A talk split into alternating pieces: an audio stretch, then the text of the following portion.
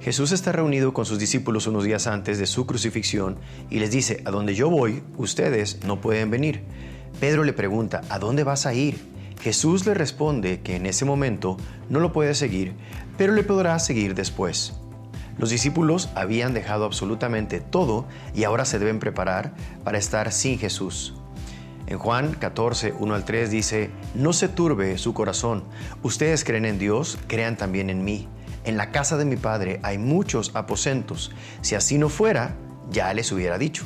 Así que voy a preparar un lugar para ustedes, y si me voy y les preparo lugar, vendré otra vez y los llevaré conmigo, para que donde yo esté, también ustedes estén. Si continuamos leyendo, dice en el versículo 4 al 6, y ustedes saben dónde voy y saben el camino. Tomás le dijo, Señor, no sabemos a dónde vas, ¿cómo podremos saber el camino? Jesús le dijo, yo soy el camino y la verdad y la vida. Nadie viene al Padre sino por mí. El camino para la vida eterna es Jesús. No hay ninguna otra opción. No tratemos de buscar alternativas que no son viables.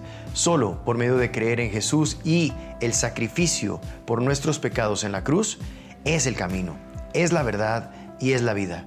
Recuerda, Jesús es el camino.